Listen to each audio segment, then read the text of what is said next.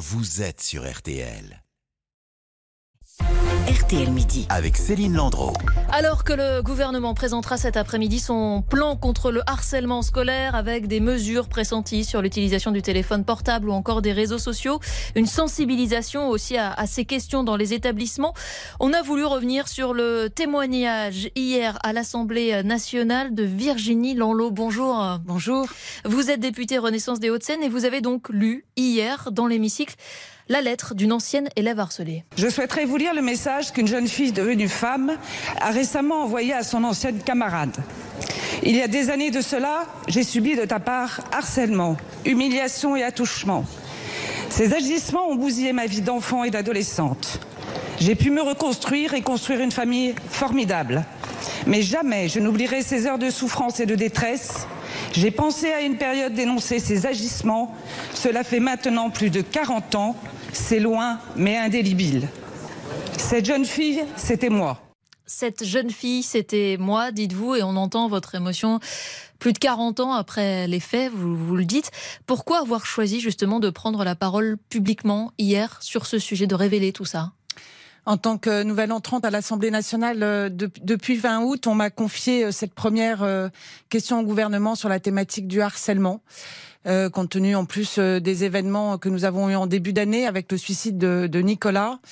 Évidemment, ces événements ne sont pas nouveaux. depuis un an, des litanies de noms ressortent régulièrement, et je me suis dit que c'était peut-être le moment de délivrer ce message en passant par un vécu un témoignage euh, qui était enfoui, mais que j'ai guéri avec le temps, euh, puisque ça fait plus de 40 ans, comme je le dis. Euh, j'ai une famille formidable, j'ai un parcours dont je suis fière, mais je l'avais pas réellement révélé aussi bien potentiellement auprès de ma famille, d'ailleurs pour certains membres, que de mon entourage.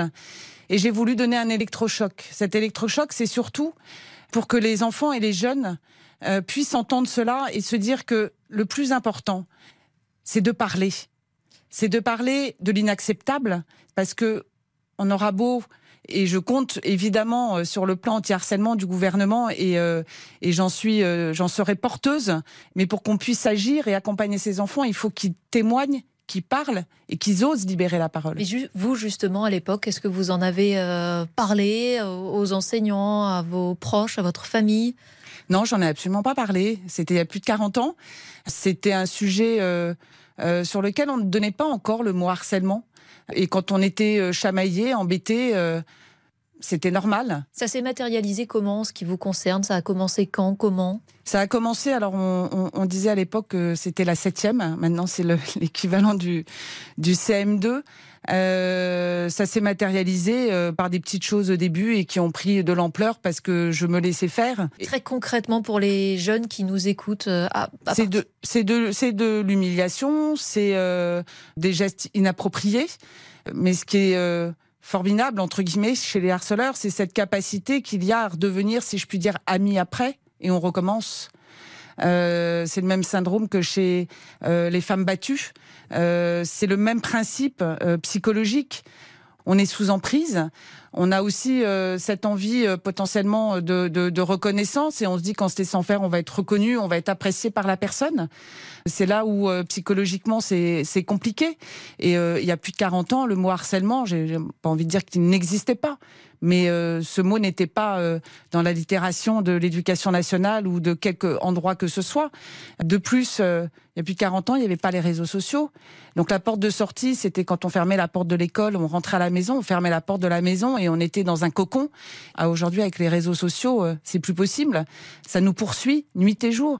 Euh, Aujourd'hui, euh, en tant euh, qu'élu, euh, vous voyez ce que le gouvernement euh, propose, qu'il érige cette question en priorité. J'imagine que c'est un, un, soulagement. Et en même temps, vous l'expliquez aussi à votre époque, il n'y avait pas les téléphones portables, il n'y avait pas les réseaux sociaux. Et ce harcèlement, même si on ne l'appelait pas comme ça, existait déjà.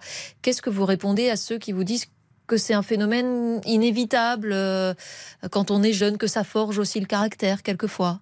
je dis non, ça forge pas et c'est pas inévitable.